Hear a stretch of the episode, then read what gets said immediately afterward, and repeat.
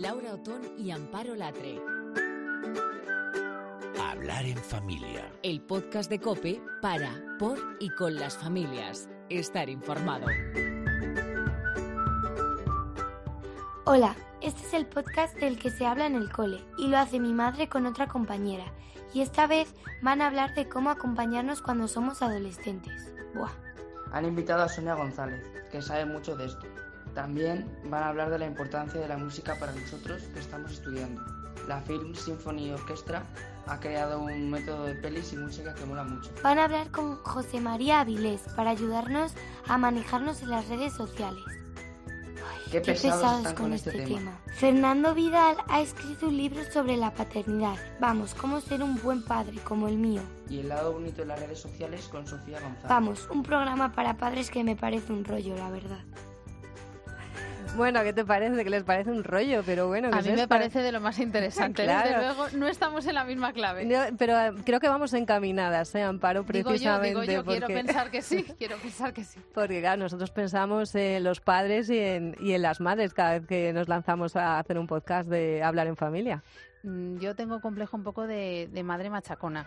Y, Sí, y claro. bueno, supongo que un poquito sí lo soy, pero estoy en mi papel. Es Pues lo que es lo que toca. Pues es lo somos, lo somos. Ya he dicho, buah, buah, vaya rollo de esto que es. Pero bueno, bueno, bueno, pues nada, la verdad que pues estamos aquí un podcast más a hablar en familia con muchas ganas, con mucha ilusión y bueno, pues yo creo que como tú dices, efectivamente con mucho contenido. Y vamos a empezar eh, con música, pero de esa música, de esa, Chechu, esa música de, de película. Mira, mira, mira, mira, mira, mira. Me encanta. Qué bien envejece esta banda sonora, ¿no? Bueno, es que yo la estaba escuchando y yo decía, pues es que no ha pasado el tiempo. Bueno, ya te digo. Es que la buena música es lo que tiene.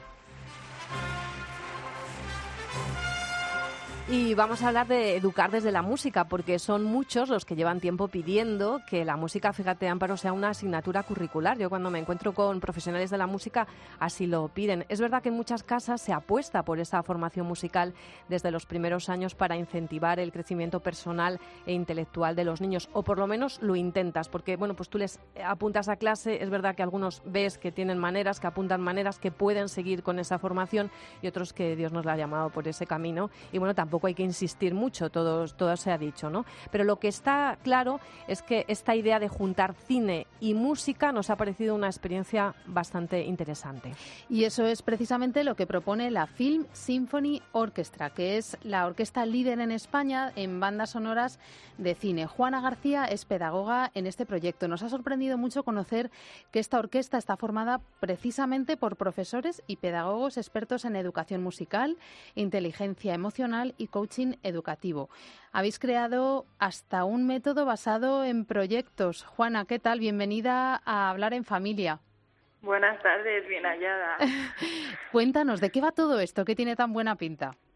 Pues mm, bueno, visto que en nuestros conciertos de Full Symphony Orchestra cada vez es más numeroso el público menudo y también, eh, puesto que nosotros apostamos por la difusión de la música sinfónica desde los inicios de, de la orquesta, pues este año quisimos crear un proyecto educativo para este mini público, eh, ya que, como bien has comentado antes, eh, la música es la gran olvidada de la educación y, y no debería ser así, porque es una herramienta muy útil para el desarrollo cognitivo, emocional de los más pequeños de la familia. Y qué mejor que hacerlo con música de cine, Yo además, que es un gran gancho para los, los más pequeños. Claro, que sepan o no sepan de música. Es verdad que o tienes una cultura musical en, en casa que te ha acercado a Mozart, eh, yo que sé, a Vivaldi, ¿no? De, algún- de alguna manera, o el cine siempre es una, una manera de acercarse quizás desde el- en un primer momento desde el desconocimiento. Exactamente, sí. Y además, bueno, que, que también hay grandes Mozart o, o Vivaldis en, en la composición de música de cine, ¿no? Tenemos a John Williams, a Hans Zimmer, a Max Steiner, más, mucho más antiguo, y o sea, hay grandes compositores que, que han hecho gran, grandes bandas sonoras eh, que no tienen mucho que envidiar a, a las composiciones clásicas, que también son una maravilla. Claro que sí. Yo no conozco, Sonia, a ningún niño, a, eh, Juana, perdón, que no le guste la música y que no le guste el cine, con lo cual es una mezcla que de entrada eh, pues tiene casi casi el, éxito garantizado. Pero nos gustaría profundizar un poco en, en qué es lo que aporta exactamente la música al aprendizaje de cualquier persona, ¿no? Pues eh, la música es una herramienta educativa que permite, bueno, aparte del desarrollo psicomotriz y al desarrollo eh, cerebral, porque el cerebro del músico cuando estudia, cuando practica música, cuando está en contacto con la música, se pone a funcionar en todas sus áreas, como si estuviese haciendo fuegos artificiales, cosa que no es muy habitual, se da en los artistas. Entonces, qué, qué mejor manera de, de, incentivar esto que a través de la, de la educación, ¿no? Y es una herramienta fantástica para un desarrollo cognitivo transversal y total mm. a través de, sí, sí, con... Y habéis comprobado que este método, esta manera que tenéis vosotros de, de trabajar con los chavales, eh, funciona, ¿no? Es un método efectivo. Claro, exactamente, porque ¿qué, es lo que qué es lo que pasa y lo que nosotros también hemos eh, experimentado en nuestra etapa formativa, ¿no?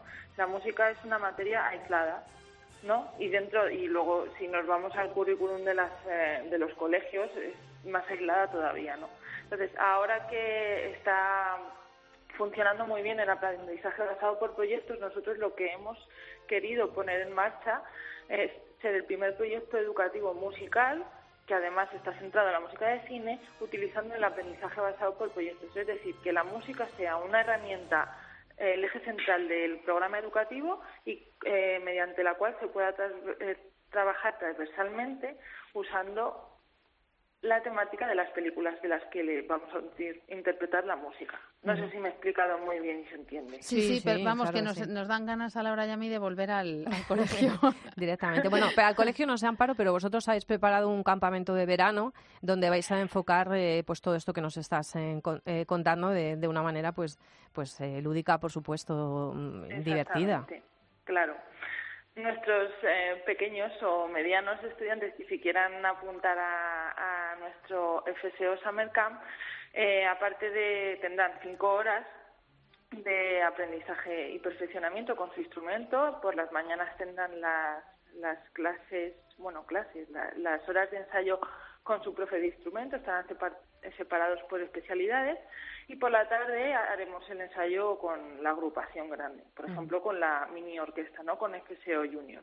En esos ensayos practicaremos las obras que hemos elegido de las bandas sonoras, pero como no queremos que sea aislado, como te he comentado, hemos escogido eh, bandas sonoras de películas que ellos conocen a través de sus papás y, también a través de ellos mismos, pues Star Wars, eh, Indiana Jones, Harry Potter, y utilizando el argumento de las películas, las actividades de ocio y tiempo libre que serán coordinadas por monitores especializados estarán eh, vinculadas a ese argumento. Entonces, un día harán actividades de aventura como si fuesen Indiana Jones, otro día explorarán el cosmos eh, y viajarán a, galaxias muy lejanas, eh, también podrán conocer las consecuencias del cambio climático ligado a Frozen, eh, y hemos pensado que puede ser una manera muy atractiva de, mediante el juego, mediante actividades de tiempo libre, eh, eh, mm,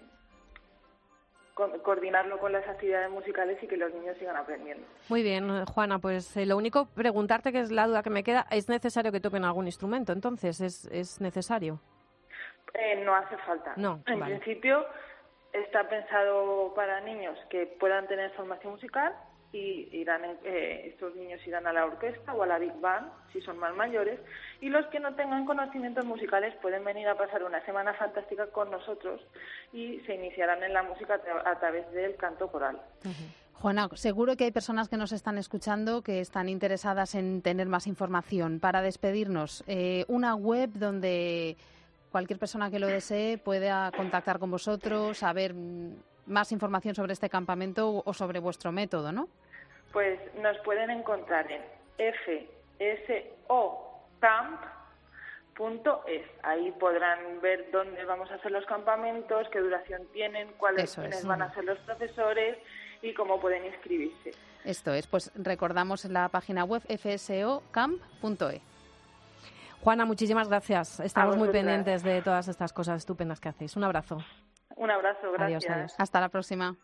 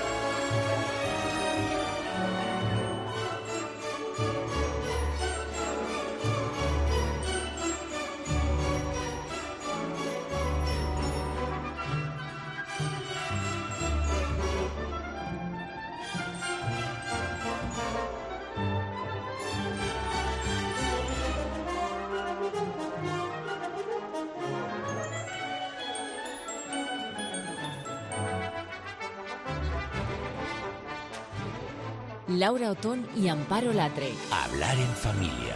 Cope, estar informado.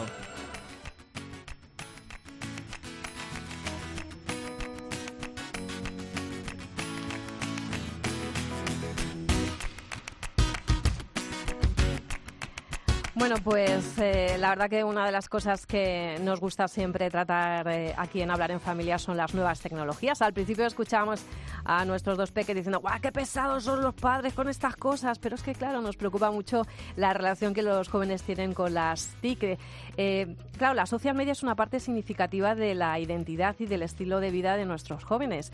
Les ha abierto muchas posibilidades, pero también les ha hecho caer en lo que en el documento sinodal, que vamos a hablar dentro de muy poquito un documento sinodal para el encuentro eh, de jóvenes de, mm, eh, en Roma, pues les ha hecho caer en lo que ellos llaman una cultura de la y dictadura de las apariencias. Los chavales se tienen que formar y les tenemos que, que ayudar. Y bueno, pues nosotros como nos hemos empeñado, Amparo y yo, en esto, pues en ello estamos. La herramienta que te traemos ahora en forma de libro se llama Educar en las redes sociales, programa preventivo PRIRES. Su responsable es José María Avilés, que es su creador, lo ha escrito él y está editado por la editorial de José María, ¿qué tal? ¿Cómo estás? Hola, buenas tardes, ¿qué tal? Oye, muchísimas gracias eh, por acompañarnos. Eh, déjame que despliegue ahí tu currículum para explicar que entiendes además y mucho de esto, porque eres doctor en psicología, eres orientador educativo, profesor de universidad, has formado parte del Observatorio Estatal para la Convivencia Escolar y ahora estás además en el Observatorio en Castilla y León. Es así, ¿verdad? Digo bien. Bueno, tenemos claro que si eres profesor, ¿verdad, Amparo? Este libro lo tienes que llevar a tu colegio, pero ya, o sea, explorándolo bien, lo hemos tenido nosotras muy, muy claro. ¿Cómo, pero cuéntanos cómo surge este programa que además defines como preventivo. Bueno, se trata de un programa que surge de la necesidad, es decir, de la necesidad de dar respuesta a las situaciones que se planteaban y que se plantean eh, en los centros educativos y en las familias frente a determinadas conductas eh, referidas a la prevención de riesgos en las redes sociales y en Internet.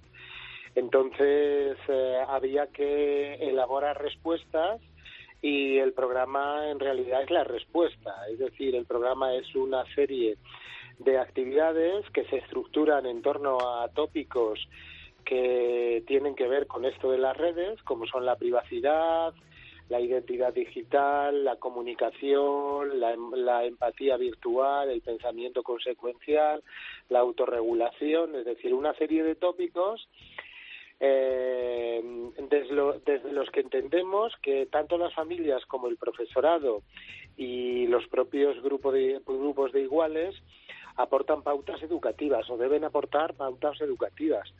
Eso quiere decir que en esa secuencia de actividades, cerca de 60 actividades, pues quien quiera, en este caso los equipos educativos, las comunidades educativas, pueden organizar un currículum formativo para su alumnado.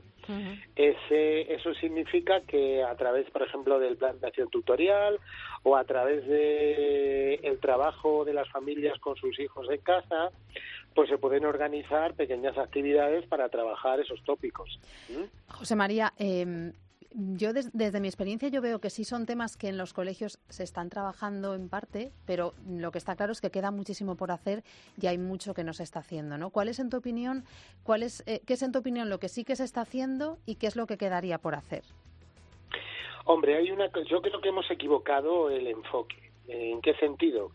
En que a mí me da la impresión de que el abordaje de estos temas que tienen que ver con la ciudadanía digital eh, mm, lo hemos dejado en manos de personas que no son las personas que están más cerca de los niños y que habitualmente no están más cerca de los adolescentes y de nuestros hijos. Es decir, y además lo hemos dejado en manos de personas que vienen a los centros o que actúan en los centros para dar información. Y dar información es completamente insuficiente si lo que queremos cambiar son conductas o lo que queremos decantar son actitudes. Si es eso lo que queremos hacer porque entendemos que es necesario educar, eh, tenemos que sumar en esta empresa a aquellas personas que están habitualmente con los chicos y las chicas. Familia, padres, madres, el profesorado y la propia red de iguales que convive con ellos, los compañeros y las compañeras que están. Entonces, claro, mm, hacer una formación, lo que queda por hacer, realmente es estructurar la respuesta de manera conjunta, para que sea a través de esos tres actores como se dé la respuesta y que se dé liderada por el profesorado en los centros educativos y haciendo participar a las familias y a los propios iguales en, en esa respuesta.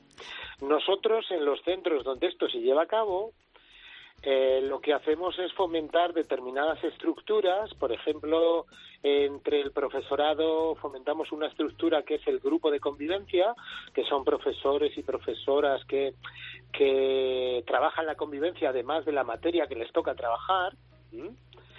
En el sector del alumnado fomentamos la creación de estructuras como es la de los cibermentores, los cibermentores y las cibermentoras son chicos y chicas mayores de segundo de bachillerato, de primero, de cuarto de la ESO, que colaboran con el profesorado en la formación de la ciudadanía digital de los más pequeños, de primero de la ESO, de sexto de primaria, de quinto de primaria, en las horas de tutoría, por ejemplo, en clases específicas, etcétera, etcétera. Vamos. Y con las familias, incluso, también fomentamos estructuras como las de las familias mentoras, que son familias que, bueno, entienden que tienen que ser guía para sus hijos y para sus hijas. Es decir, no nos podemos escudar en la idea de que hay una brecha generacional, lo que llamamos la brecha digital. Es verdad que la hay, pero eso no quita para que nos podamos sentar con ellos por, eh, para dar pautas educativas. Porque no nos olvidemos, este problema no es un problema técnico. No, no, no, este es un problema educativo y la capacidad para educar la tenemos, independientemente de que haya brecha digital o no. A mí me gusta mucho cuando te digo hablar sobre eso porque he leído algunas entrevistas tuyas y claro, te decías precisamente eso, que no es un problema tecnológico, que es un problema moral. y si nuestros hijos antes salían a jugar a la calle y les dábamos todas las pautas para ello, ahora eh, tenemos que estar eh, al mismo al mismo nivel y un poco también claro y, y, como explicas tú de la mano familia el colegio. Es verdad que les compramos el, el, móvil que ahora que por cierto vienen las comuniones va a haber muchísimos móviles de, de regalo y ala le decimos toma el móvil y es como si le compras un coche y no se saca el carnet de conducir es que es exactamente lo mismo. Para mí es un error estratégico, un error estratégico de primer orden y educativo también. Es decir, eh, alguien dispone de un dispositivo cuando está preparado para usarlo, cuando tiene necesidad de usarlo y sobre todo cuando tiene pautas eh, para poder usarlo de manera razonable. Entonces esto en muchas ocasiones no se cumple y los padres y las madres alegremente, pues porque los tienen otros, porque toca hacerlo, porque está de moda, por lo que sea, pues terminan cayendo en ese error que desde mi punto de vista eh, es grave. ¿Cuándo es el momento idóneo para que un chico eh, acceda a esos dispositivos? Como digo, cuando haya esa necesidad, cuando y siempre que acceda, siempre que esté en contacto, eh, tenemos que asegurarnos de que tiene acompañamiento educativo. Es decir, acompañamiento educativo significa que tenemos que estar con él para darle pautas, para eh, sugerirle criterios críticos de que todo lo que pasa en Internet no es cierto, ni todo lo que aparece ahí nos lo tenemos que creer. Eh, y sobre todo le tenemos que ir formando, igual que formamos a, nuestro hijo en, otras cosas, en la vida presencial. Es decir, si lo hacemos en la vida presencial, ¿por qué no lo vamos a hacer en la vida virtual? Claro. Eh, José María, en tu opinión, eh, nuestros hijos, los chicos de los que estamos hablando hoy, ¿qué es lo más complicado a lo que se enfrentan en relación con el manejo de, bueno, pues del móvil o de las redes sociales? Hombre, yo, a mí me parece que fundamentalmente es su capacidad de regulación. Eh, la capacidad de regulación es una capacidad que desde el punto de vista de la psicología es una capacidad entrenable.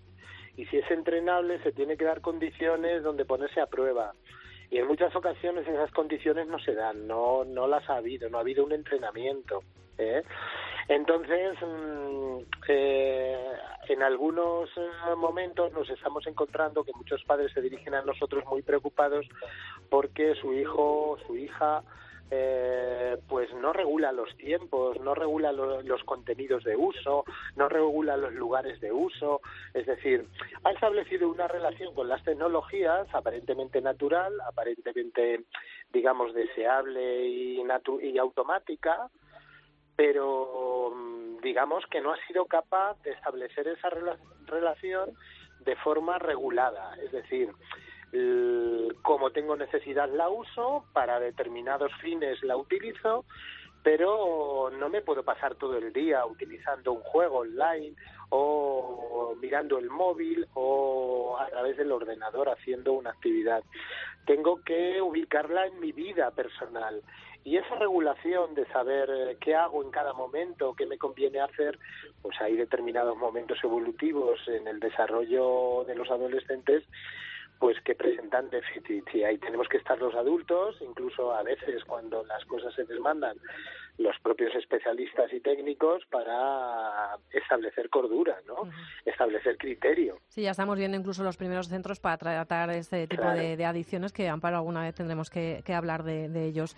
Bueno, José María Avilés, muchísimas gracias por acompañarlo, acompañarnos, educar en las redes sociales, programa preventivo PRIRES, que no hay que perdérselo. Desde luego, si, si eres profesor, lo tienes que tener. Y si eres padre, es verdad que para padres es más difícil ¿no? de, de aplicar esto. Yo he estado viendo por encima, pero bueno, se puede llevar al, al terreno de la familia también, ¿no? de alguna manera. Es perfectamente fácil porque el programa está estructurado en una secuencia de hasta 60, más o menos 60 actividades y estas actividades se pueden tomar por separado y se pueden trabajar individualmente en la familia si se quiere también. Bueno, pues tomamos buena nota, pondremos eh, los enlaces para que veas el libro en nuestro podcast. José María, muchísimas gracias por estar con nosotros. Un abrazo.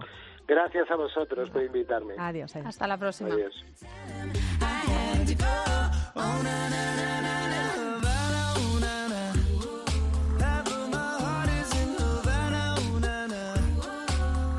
Laura Otón y Amparo Latre. Hablar en familia.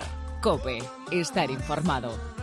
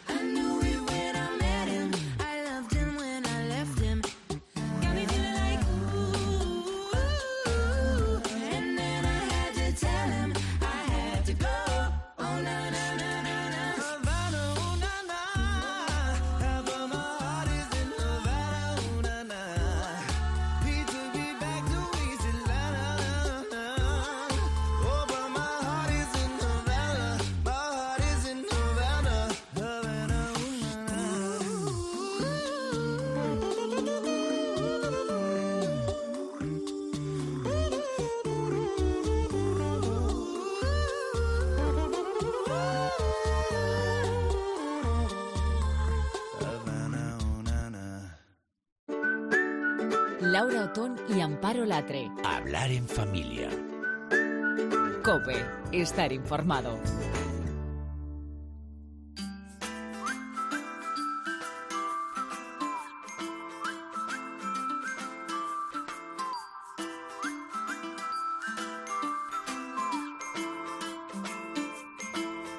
Bueno, si eres madre o padre adolescente o preadolescente o quieres prepararte para lo que te espera, creo que nuestra invitada de hoy aquí en Hablar en Familia te va a ser de gran utilidad. Se está preparando el Sínodo de los Jóvenes para octubre de 2018 y ya conocemos algunas de las cosas que nos proponen y en los que además creemos que la familia pues tenemos mucho que ver. El mundo está lleno de desafíos y oportunidades para ellos, eso lo sabemos. Es un mundo en el que forma su personalidad, su relación con la diversidad, con la tecnología y claro, ellos también van buscando pues ese sentido a su existencia, ¿verdad, Amparo? ¿Tú te acuerdas cuando eras más joven, Laura? Perfectamente, sí, perfectamente. Es un ejercicio muy recomendable. ¿eh? Seguro que muchas veces dices que no hacías ciertas cosas y si las hacías, o te precipitas sacando conclusiones sin tener presente que tu época y la suya se diferencian en tantísimas cosas, aunque parezca que fue ayer, hay muchas diferencias. Sabemos que hay que acompañarles.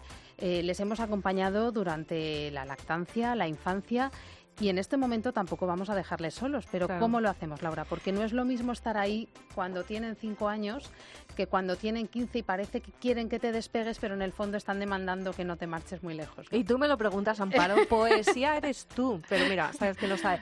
Sonia González Iglesias, ¿qué tal? ¿Cómo estás? Hola, buenas tardes. Muy bien. Oye, muchas gracias por acompañarnos. ¿Eres madre de cuatro hijos? Digo, ¿Lo digo bien? ¿Cuatro? Sí, de ¿verdad? cuatro hijos varones. Tengo vocación de suegra.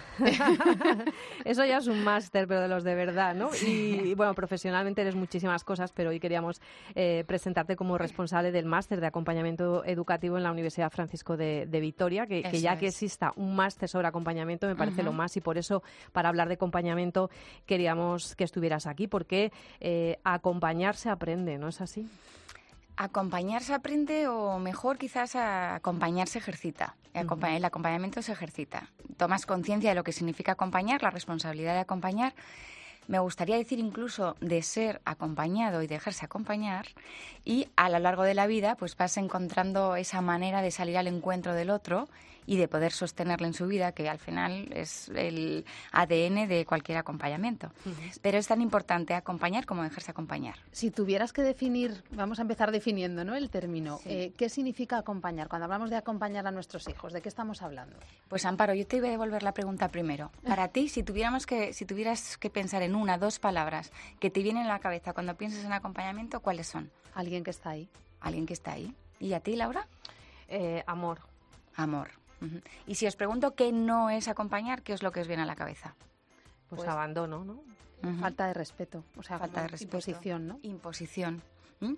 Pues de alguna manera ya y de una forma muy intuitiva eh, hemos puesto el, el campo de juego de una verdadera, de un verdadero acompañamiento, que es estar al lado, es ir de- en el camino con alguien cercano. ¿Para qué? Para que la persona haga el camino, recorra ese camino por sí mismo. No podemos imponer, no podemos olvidarnos de él, no, no podemos huir, sino simplemente estar ahí y escuchar qué es lo que necesita de nosotros para poder brindarle la ayuda eh, diferente además en cada momento, en cada etapa, lo habéis dicho muy bien, a los 5 años es una manera, a los 10 de otra, a los 15 de otra, a los 47, que es ahora mismo, yo necesito ser acompañada de otra manera.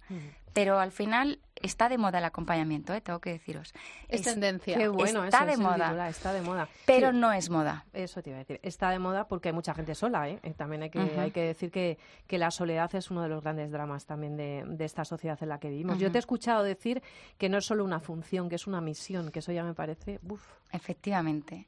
Sí, eh, como está de moda, ahora mu- mm, se habla mucho pues del mentoring, del counseling, del coaching y son eh, funciones o roles muy importantes para mm, concretar, para tocar, ¿no? visualmente incluso en programas concretos el acompañamiento, pero realmente es una misión y es una misión compartida por todos.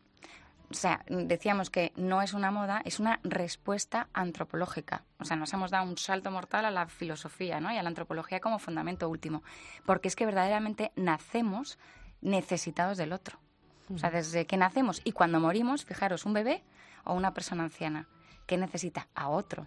Y la vida, la naturaleza nos habla de que nos necesitamos unos a otros. Entonces, el acompañamiento es antropológico, necesario. Aunque tú has dicho que, el, acompañamiento se ejercita, eh, si tuviéramos que hablar de habilidades básicas para, acompañar bien, herramientas ¿no? que, son necesarias para aquel que quiere saber acompañar bien. Vamos, padres y madres que quieren hacerlo bien con sus hijos, ¿qué cosas son pues fundamentales? de las herramientas que más trabajamos eh, en el máster de acompañamiento son dos que vienen de serie con el ser humano, que es la mirada y la escucha esas dos herramientas. Parece que, es una cosa muy teórico, pero es algo con lo que nos levantamos, abrimos los ojos y vemos el mundo. Dependiendo de lo que vea, lo que tú signifiques para mí, lo que vea en ti, me voy a poner a acompañarte desde un lugar o de otro. Por ejemplo, Amparo, pues si tú me ves como un enemigo o yo te veo a ti como un enemigo, entrar en relación contigo, ¿cómo? Pues con una coraza o, o iré. Si te veo como, no sé, como una cosa, pues te puedo usar. Ah, pero ¿cómo vamos a ver a las personas como cosas? Diariamente. Diariamente a veces utilizamos a las personas sin quererlo como objetos. Si veo al adolescente como mi enemigo, el que me está pisando el callo todo el día, y esto es muy común, ¿no? Cuando preguntas a alguien, ¿cuál es la primera palabra que te viene a la cabeza cuando ves adolescente? Esto de antes de ayer, ¿eh? en un curso que dimos en, Roma, además. Eh, hormonas, descontrol, eh, pereza, gritos, portazos. Bueno, pues claro, tú ya sales al encuentro del adolescente, ¿cómo sales? Relajado, no, relajado, no, relajado no. O si un adolescente ve a su madre leer un libro que pone Cuando el monstruo despierta, que es literal, ¿no? Guía para padres que están con adolescentes. Es un libro que existe, o sea que lo podéis googlear. googlear. Eh, pues entonces dice el niño o el adolescente, madre mía, ¿qué soy? Que no me Así, ¿no? Entonces depende mucho de lo que yo veo en ti para poder acompañar de verdad. Y junto con la mirada, que tiene un poder transformador tremendo de la realidad, la escucha. Una escucha que va a lo profundo también de la persona, es escuchar del corazón al corazón.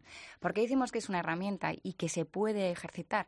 Porque muchas veces mm, vemos y oímos, pero no miramos y escuchamos. Y pasar del ver al mirar y del oír al escuchar mm, se puede ejercitar, se puede caer en la cuenta de qué habilidades necesito poner en juego para que mi mirada y mi escucha sea mejor. Es una manera de educar, educar desde la mirada, también educar es escuchando, pero con el ritmo que llevamos, a veces eso es realmente complicado. Hay que tomarse esto del acompañamiento como si fuera eh, no sé cómo decirte, como una empresa, ¿no? De lo que nos decía eh, Teresa Suárez hace, hace unos podcasts. Esto es una empresa, es decir, la familia es una empresa, el acompañarte es un proyecto dentro de mi empresa y me lo tengo que tomar con unos objetivos. O sea, tengo que planificarlo un poco o tiene que salir de una manera espontánea. Bueno, pues eh, Mira, hace nada hablaba con unos alumnos que hablaban de la empresa y la familia y, decían que si la contabilidad se podría aplicar en la familia, que ayudaría mucho. Y yo justo les hice la pregunta, ¿y por qué no llevamos a la familia a la empresa? No la empresa a la familia, sino la familia a la empresa. Porque en la familia, en esa escuela, eh, mm, es necesario que sea espontáneo ese acompañamiento, es estar al lado del otro, pero al mismo tiempo es necesaria una reflexión no sé si una planificación, pero sí una reflexión de qué necesitas tú hoy de mí, qué te estoy dando, qué te estoy dando y mm, qué pasos necesitamos dar en nuestra relación en este caso madre e o mm, padre y mujer, o sea, esposo o esposa, hermanos, los hermanos se acompañan entre sí, los pares, el acompañamiento de los pares, de los amigos, de las personas de tu edad, de los compañeros de trabajo es esencial. Y para eso hay que reflexionar dónde estamos, qué necesitamos unos de otros, cómo te puedo ayudar más y qué necesito de ti para ser mejor acompañante. Porque antes decías que acompañar y dejarse acompañar son como las, las dos caras un poco de, la misma moneda. Em, como madre yo tengo la impresión de que no es igual de fácil acompañar a uno que a otro, porque hay niños que tampoco se dejan acompañar o no son igual de transparentes que otros. Entonces, eh, aunque tú desees estar ahí y acompañar en el camino a una persona, a una personita que se está haciendo, ¿no? No siempre es igual de fácil. No todos se dejan acompañar de la misma manera. Y eso es complicado también para los padres. Por supuesto. Es complicado y es fascinante. Porque en el acompañamiento no hay unas pautas, unas recetas. si me sale el niño rubio con ojos azules, tengo que hacer presionar el botón B. No, cada acompañamiento, como cada persona, es única e irrepetible. Y en cada acompañamiento nos ponemos en juego con lo que somos, con nuestra historia, con nuestros anhelos, nuestros deseos, también nuestras heridas, como padres y como madres. O sea, no podemos aspirar a un acompañamiento perfecto, sino un ponerme al servicio del otro para ver qué es lo que necesita. Por tanto, sí, en el acompañamiento, otra condición que decías tú antes, Amparo, es el respeto y el ritmo de cada uno. a mí me gusta visualizar el acompañamiento como un camino de encuentros, ¿no? entre mm, personas, eh, pero en lo que se encuentran son dos libertades, al menos, dos libertades soberanas, soberanas. el, el, niño con cinco años está aprendiendo a, a, ser, a, ser, a crecer. El adolescente, sobre todo, está aprendiendo a ser libre y a ejercitar su libertad. Y en el acompañamiento, el acompañamiento no se puede imponer, no se puede imponer. Por tanto, hay que aprender a salir al encuentro de esas personas, de ese adolescente, dejarme también interpelar por él y respetar su libertad y poner en juego la mía. Claro, pero escuchándote, eh, yo estoy pensando que si esto lo hacemos desde el minuto uno, como todo, ¿verdad? Todo lo que estamos aquí hablando, todas esas herramientas de, educación, de pedagogía, funcionan mucho mejor si las trabajas desde el minuto uno que si de repente quieres llegar a un acercamiento cuando es adolescente. Es decir, si tu hijo se siente acompañado, pero eh, de la manera adecuada eh, desde que es muy pequeño, pues cuando sea pues un adolescente que empiece con con algunos problemas, pues eh, te va a ser más fácil, ¿no? Romper esa coraza. Por supuesto, el acompañamiento al final es un estilo de vida. Es un estilo de vida, es una manera de vivir y una manera de ponerte a, abrirte al otro. Mm, pero es cierto que en cada momento de la vida ese ponerte al servicio de eh, necesita eh, de unas características concretas por visualizarlo. El niño pequeño, cuando es pequeñito, ¿cómo va por la vida? Coge la de la mano, efectivamente, y va, él es el que camina, no lo llevas tú en brazos. Hombre, si tiene un año o dos, sí, pero de hecho, cuando ya tiene la edad suficiente, tiene que caminar por sí mismo, aunque vaya de la mano. Y en ese ir de la mano, ¿cuál es la mirada del niño? Hacia afuera. ¿Qué es esto, papá? ¿Y este coche de qué color es? Y esto, todas las preguntas son hacia afuera. Trata de explicar, ¿no? Explícame la realidad que veo fuera. En la adolescencia, ¿qué pasa? Que esa mano se suelta, ¿no? Y empiezo a caminar por mí mismo. Y resulta que esa mirada exterior se convierte en una mirada interior. ¿Qué me está pasando a mí por dentro? No es ya eh, qué árbol es eso o que de qué color es esta flor. No, no, es qué mm, no me sale una palabra muy suave, con lo cual la omito, qué es lo que me está sucediendo por dentro. El tipo de acompañamiento es totalmente diferente. El otro es un acompañamiento firme, el otro, ahora en la adolescencia, es un acompañamiento respetando la distancia, pero sabiendo sostener eh, al adolescente que está abriéndose a su mundo interior. Eh, Sonia, acabamos de hablar de tecnología, redes sociales. Bueno, en casi todos los programas abordamos de alguna manera o de otra, porque eh, y se me ocurre una pregunta porque en, el acompañamiento, ¿qué función cumplen las nuevas? O sea, hasta en qué medida el encuentro personal es insustituible por la tecnología y en qué medida la tecnología puede ser un aliado para esto de lo que estás hablando. Bueno, es una pregunta interesantísima. Vengo de la universidad y donde uno de los proyectos de los universitarios hoy, hoy en, de primero psicología, era eh, el, la, han empezado la presentación diciendo todos somos eh, yonkis y nuestra droga es nuestro teléfono móvil. Así ha empezado la presentación de esta mañana, hace unas horas.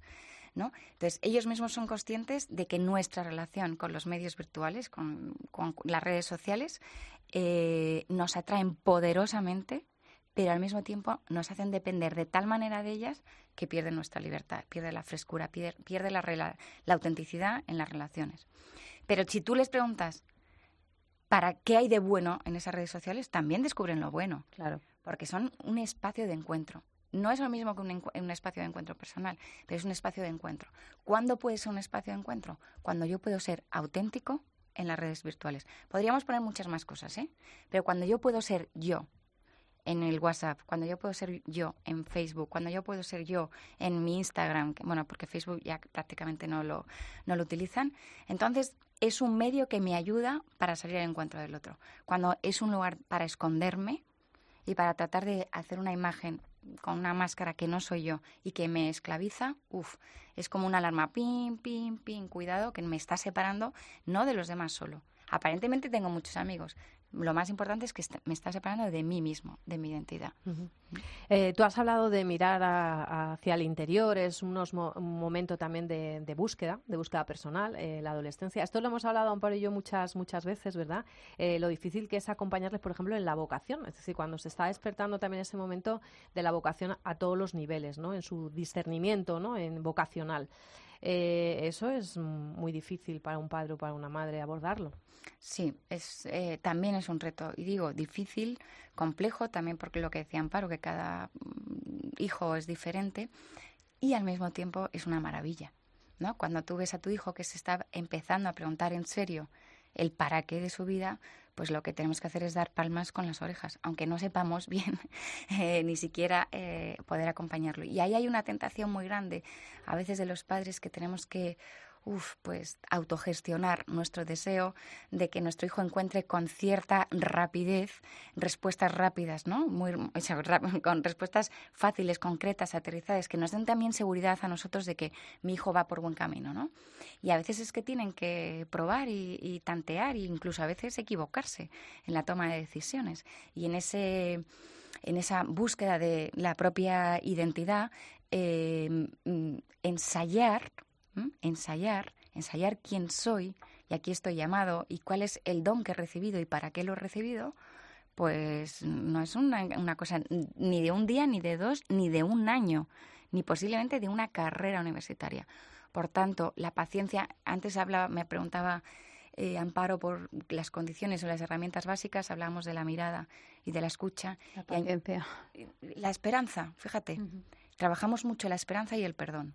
La esperanza porque hay que sostener la esperanza en la vida, ¿eh? en que nuestro futuro es incondicionalmente bueno, que estamos hechos para algo bueno, aunque tengamos que estar recalculando como el Waze, ¿no? A veces estamos recalculando todo el tiempo, pero confiar en el corazón del hombre y en el corazón de nuestros hijos, que si nosotros les hemos acompañado y se han hecho esas preguntas importantes con honestidad y hemos hablado con honestidad, van a encontrar, van a tener un radar para detectar lo, auténtico y lo que les da la felicidad. Y luego, eh, es verdad que, hay padres que, se sienten muy frustrados porque en este acompañamiento no les sale bien y, claro, ¿hay algún momento en el que no pasa nada por pedir eh, ayuda a alguien de fuera? Porque es que ya soy incapaz, o sea, es que ya no puedo, o sea, hay una brecha tan grande entre nosotros que es imposible, pero no quiero renunciar a que, tenga alguna, algún guía, ¿no? de alguna manera no solo no pasa nada, es, es muy sabio, porque por eso decíamos que acompañar y ser acompañado es, son dos caras de la misma moneda.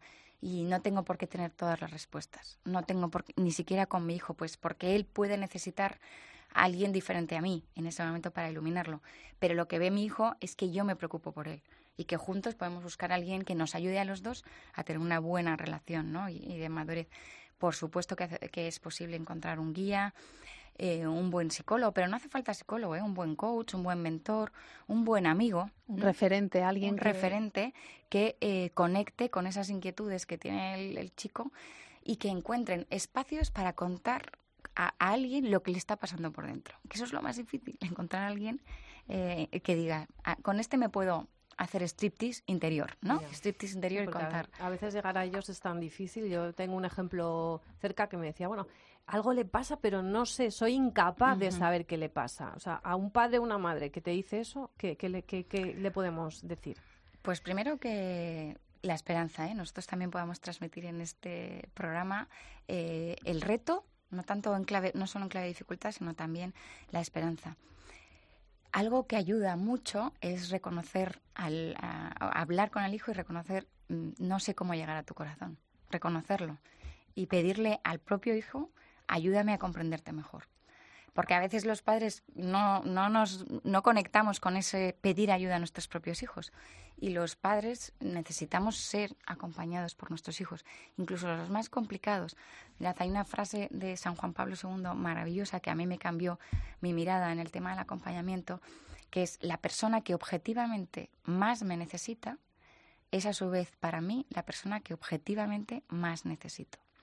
Pensad en ese adolescente difícil, complicado, eh, que, que, que, me está tocando el callo, me está pisando el callo todo el día, pues pensarlo en clave de que es lo que yo más necesito para sacar el amor que no he podido sacar hasta ahora, la paciencia que no he podido sacar hasta ahora, la madurez, el, pues verdaderamente es cambiar, es un cambio de mirada y ver a mi hijo en un aliado no solo de su crecimiento, sino del mío. Bueno, es que tendríamos que estar escuchando a Sonia aquí, vamos, mucho tiempo horas y horas y horas. Me parece fantástico. Yo creo que ha sido eh, un placer tenerte. Eh, en el máster, ¿qué perfil de, personas profesionales van a, este máster? Pues ¿Psicólogos, educadores? Hay educadores, mucho del ámbito de la salud, médicos eh, y enfermeros, pero también mm, pues tenemos algunos empresarios que dirigen una empresa farmacéutica. O sea, realmente, si esto es antropológico, si tenemos todos un deseo en el corazón de, de acompañar al otro y de ayudar al otro, para cualquier persona claro que qué maravilloso, por favor. Bueno, Sonia González Iglesias, muchísimas gracias. Te vamos a llamar, vas a volver, nos tienes que hablar de educar con la mirada, porque es fantástico como, como lo cuentas, así que... La mirada necesita un capítulo particular y la escucha también. Sí, así que pues lo dedicaremos. Aquí, claro, hablar en familia es lo que nos gusta, pues ya formas parte de esta pequeña familia también, así que muchas gracias. Gracias a vosotros por la acogida. Hasta la próxima. Y ánimo. Gracias, adiós. Fuerza de dar bandazos se acaba por ver más claro. Nuestras horas son minutos que se rompen con la noche en mil pedazos. Más tarde, azar tan suyo, convierte lo mío en tuyo y se escapa entre mis dedos lo importante de la vida en un segundo. Vamos a ti, por mí, porque tu aliento me ayuda a seguir. Sé que soy capaz de ser feliz, sin olvidar que al final estos son días prestados que regresan a mi mente. Como el sueño de una noche de verano, las promesas de otro tiempo que ya es nuestro. Vamos a brindar por ti, por mí, porque tu aliento bueno, me duele en el alma eh, interrumpir esta canción porque me parece que es maravillosa. hemos elegido con mucho cariño todas las canciones y además, Amparo, hemos pensado, ¿verdad?, que, vamos a poner una, una lista, ¿no?, para que... Vamos a hacer una playlist porque estamos muy orgullosas de muchas cosas que están pasando en Hablar en Familia, pero de la, música que escogemos la es buscamos así con, con, mucho cariño. Y bueno, pues eh, a lo mejor vamos aquí un poquito más deprisa y de repente tenemos que interrumpir la canción, pero yo creo que, que merece la pena. Así que vamos a poner en Spotify una playlist de los temas que suenan en el programa y si te apetece, tienes tiempo, aparte de esta horita que mira, Amparo, la gente me dice que lo escucha planchando, que haciendo running, eh, en, el coche. en el coche, eh, de repente cenando en casa, ¿no? Que me parece fantástico eso, así que, también hay un ratito para la Así ejercitamos la escucha, como nos ha dicho Eso, es tan importante. Sofía Gonzalo, ¿qué tal? ¿Cómo estás? A las dos. Bueno, chicas, mirad, eh, estamos ya en Espera, el no, mes no, no, no, no, entres a saco, no entres a saco, porque yo tengo que presentarte como Dios toca? manda, que es el lado bonito de las redes sociales. Me encanta. Ahora ya sí, cuéntame Ahora lo ya que sí. quieras. Bueno, fijaos, chicas, que estamos inaugurando mayo. ¿Qué pasa en el mes de mayo? Que sí, que las flores, la primavera, pero también temido mes de mayo para todos los estudiantes, porque quieras que no, al final se juegan prácticamente todo en lo que hagan, en si aprovechan o no estos eh, 31 días que tiene mayo, y he elegido un youtuber para que Ah, las bueno. madres nos riamos y los hijos muchísimo más. Es Natchter, él está en Instagram, él está en Facebook, en YouTube y además hace un amor muy un humor muy muy muy sano de los que me gustan a mí, que no critica, que no se ríe y si lo hace lo hace con muchísimo humor. Me encanta porque comenta que el arte más noble es el de hacer feliz a los demás. O sea, su objetivo prioritario es sacar una sonrisa a la gente. ¿Cómo lo hace este Nacho Gil, conocido como Natchter, que tiene ya, fijaos, ¿eh? en Facebook 350.000 seguidores, que se dice poco. Bueno, de hecho, he intentado entrevistarle y se ve que está muy ocupado porque ni ha No respondido. o sea, que no imaginaos cómo está ya Nasser de, de- por las alturas. Bueno, pues son vídeos de humor. Ahí nuestros hijos se van a sentir muy identificados porque se pone en situación a nivel estudiante y profesor. Entonces te cuenta, pues, por ejemplo, los distintos tipos de compañeros que tienes, esos profesores eh, pues que de repente te preguntan cosas como definiciones, escuchadle. Yo os digo una palabra y vosotros tenéis que decir la definición. A ver. ah, camarón. A- Aparato enorme que saca fotos. Decimal. Pronunciar mal alguna cosa. Bermudas. Observar a los que no hablan. Te extraño. Un té raro. Una especie de té desconocido. Vidente. Pers- persona con dos dientes. ¿Qué os parece? Vidente persona con dos dientes. Yo, desde luego, para sacar una sonrisa a nuestros hijos y a nosotros mismos, pues yo me metería Bueno, a es ver. que además estas cosas les encantan, la, chorrada esta que tiene que pensar, pero bueno, bueno, esto es... No, y además yo he visto vídeos de Natcher que, por ejemplo, dice, a ver, ¿tú qué estás haciendo? Si es que estás perdiendo el tiempo, si es que me estás viendo a mí cuando deberías estar estudiando, o sea, es que se van a sentir totalmente Muy identificados. Oye, ¿y qué edad, Claro. qué edad tiene? Porque tú pones eh, en Google pones. Napster y lo primero que te sale de las búsquedas es edad. O sea que hay mucho interés por saber qué Sí. años tiene. ¿Cómo que jovencito, Sofía? Que a, Pues a yo no nuestra lo sé, edad- a nuestra edad cualquier no lo sé, pero jovencito. hombre, debe estar, no sé, a lo mejor en ¿no? los 30, no lo sé, no lo sé. Pero vamos, tiene pinta de muy jovencito. Lo que también me extrañó es que se casó muy jovencito, por lo menos yo creo que con 22 o 23 años, que tampoco es muy, muy No es común. habitual, que no. cuando uno empieza a indagar en las redes sociales ya indaga todo, hasta la vida personal de los que cuenta. Bueno, y fijaos, os, tra- os he traído un vídeo para que veáis el reflejo que hace de su madre, que a la vez es la de todos. Oh, cielos. Madre me ha enseñado paciencia. Espera que llegue tu padre a casa. Tú espera. Mi madre me enseñó poder de reacción. Como me levante, Poder de, de decisión. o te duchas o te ducho. Mi madre me enseñó ironía. Tú sigue llorando. Verás cómo te doy una razón para que llores de verdad. Me enseñó economía. ¿Qué crees que el dinero crece de los árboles o qué? O sea, ¿quién no lo ha dicho o, o- o lo ha oído como madre? eh? Esas frases lapidarias de toda madre que también, oye, ya que estamos en el Día de la Madre, pues también nuestro pequeño homenaje. Y mira, me despido porque para todos los que nos están escuchando, que se están jugando todo en este mes, mes y medio, bueno, pues un vídeo que hizo Natcher con colaboración de todos los que le seguían, dando ánimos a los que están en exámenes. Esto es un mensaje para todos los estudiantes, para todos esos valientes que sufren en silencio, para todas esas personas que se pasan encerradas en un cuarto horas y horas, día tras día, para jugarse todo en un papel, un examen. Desde Instagram. Estamos con vosotros. Estamos con vosotros. Estamos con vosotros. Estamos con vosotros. Estamos con vosotros. Estamos con vosotros. Estamos con vosotros. Estamos con vosotros. Estamos con vosotros. Estamos con vosotros. Estamos con vosotros. Estamos con vosotros. Estamos con vosotros. Estamos con vosotros. Estamos con vosotros. Así que deja de ponerte excusas y demuéstrate a ti y al mundo de lo que eres capaz. ¿Qué te parece? Bueno, ¿Eh? fíjate, oye, nuestros adolescentes se van a tener que comer las palabras. Es un ¿eh? tipo de acompañamiento, Claro. Sonia. ¿A que sí? Claro. Es que al principio del podcast sonaba una presentación de, de el adolescente de, de Amparo y mi preadolescente, que les hemos pedido una colaboración semanal también. Entonces decían que este programa era un aburrimiento porque estaba destinado solamente para padres. Pero yo rollo. creo No, no, que- no, no, no, no, que escuchen claro, este que- final. Vamos, ¿eh? vamos, el y apunten eso de arroba Natster, que les va a encantar. Pues, oye, eh, Sofía, muchísimas gracias. A Yo ti. me quedo con ganas de saber más de este tipo. ¿eh? Bueno, bueno, Hay no, y de verdad de, reírte porque eh, yo si hay algo que mm, me saco la sonrisa es un humor así, blanco, Sí, ¿eh? sí, o sea, sí. sin tener que estar pensando con quién se está metiendo. No, lo está haciendo divertido y, Y es un humor está, sano. Y no hace falta más.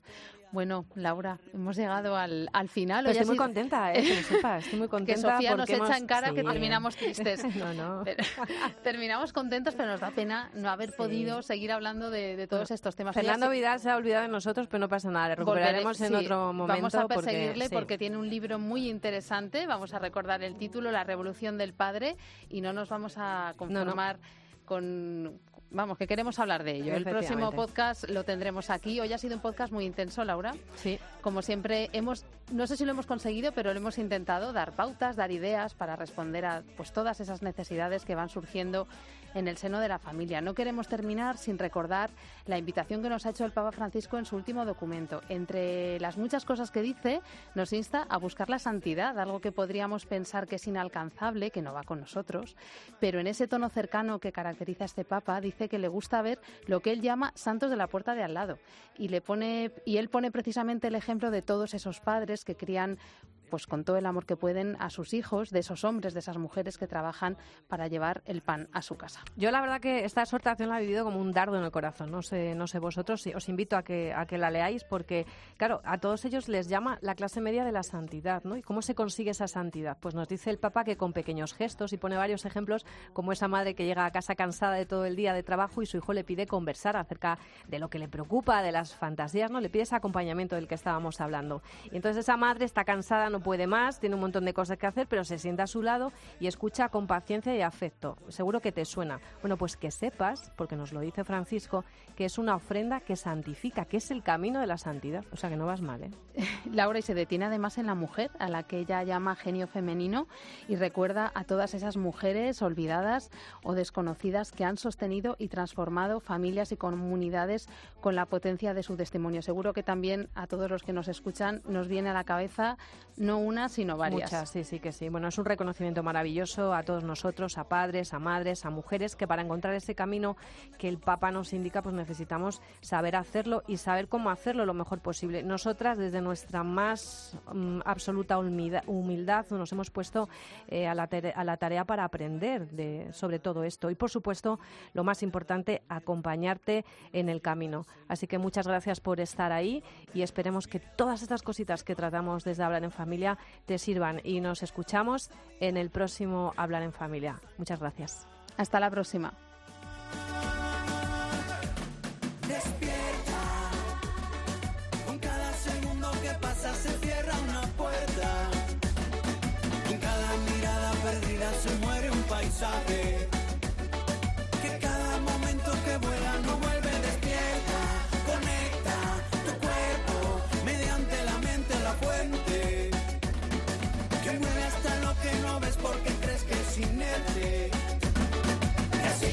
al fin saber lo que grita el planeta. Ya llegó la hora de que miremos dentro despierta.